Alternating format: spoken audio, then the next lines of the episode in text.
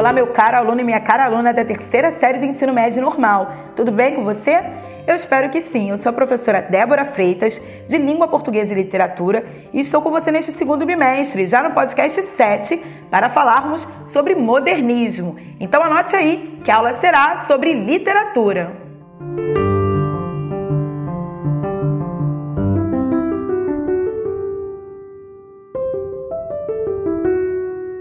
Aprendemos sobre a primeira fase do modernismo, conhecida também como fase heróica, que durou entre os anos de 1922 a 1930. E hoje aprofundaremos os nossos estudos sobre a segunda e a terceira fases. A segunda fase modernista ficou conhecida como fase da reconstrução ou geração de 30, que durou entre os anos de 1930 a 1945 e foi fruto do amadurecimento dos ideais estéticos da geração anterior, já que a primeira precisou consolidar o seu espaço nas artes. Há então uma universalização dos temas, uma visão sobre o Brasil e sobre o mundo, uma literatura mais politizada.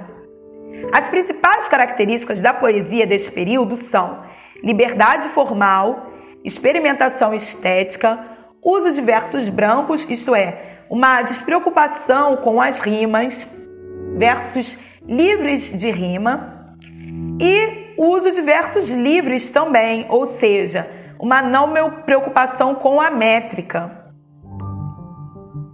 Universalismo, ironia e humor, regionalismo e coloquialismo e rejeição ao academicismo.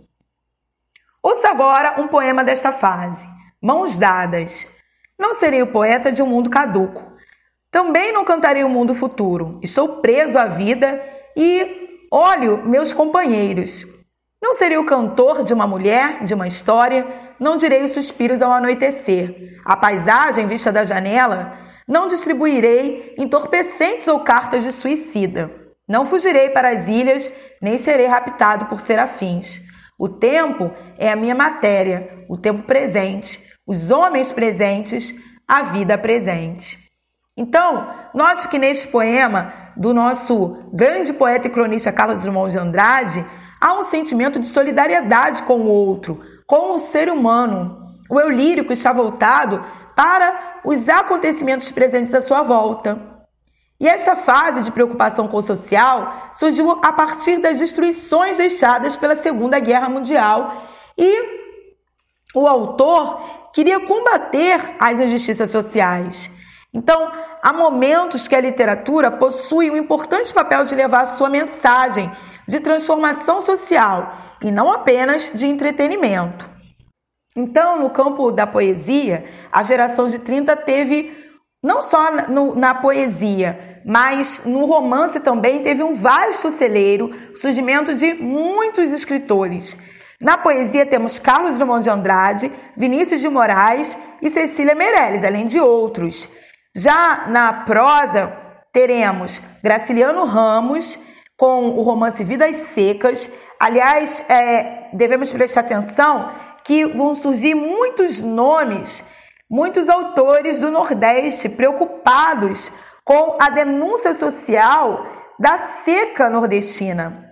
Então vamos ter também José Lins do Rego é, contando, é, relatando em seus romances no ciclo da cana-de-açúcar, onde ele quase que de forma autobiográfica, ele se inclui também porque faz parte da sua história, da sua infância, o declínio dos senhores de engenho de cana-de-açúcar. E aí ele tem livros como Menino de Engenho, onde ele retrata ali este declínio a partir da chegada dos grandes maquinários e de uma nova fase é, lá no Nordeste, na agricultura. Teremos também Raquel de Queiroz com o livro O 15, onde ela relata a seca de 1915. Jorge Amado com Capitães de Areia, o nosso autor baiano. Érico Veríssimo com o romance O Tempo e o Vento, que conta na, na sua trilogia a história do Rio Grande do Sul, é um romance histórico. E, então, esse período ele foi rico é, na construção de grandes romances, de grandes best-sellers até os dias de hoje. Já a terceira fase modernista, também conhecida como geração de 45, foi a fase de reflexão, já uma fase mais madura e de universalidade temática. E esse período buscou trabalhar uma poesia com uma linguagem precisa e equilibrada. Na prosa, que nós temos os romances, os contos, as crônicas, é possível destacar Clarice Lispector, que abordava fatos do cotidiano e o comportamento de personagens de forma mais intimista. Como Clarice Lispector gostava de retratar o interior das suas personagens, como elas eram na, na forma psicológica. Então, de uma maneira com subentendidos, de maneira implícita, ela desvendava como eram os seus personagens por dentro. Então, ela gostava muito de trabalhar com o narrador onisciente, que é aquele que sabe de tudo das personagens, sabe até os seus pensamentos, já prevê como ela irá se comportar nas próximas cenas. E então ela trabalhava com fluxo de, de, de consciência, que é desvendar ali, colocar, misturar os discursos.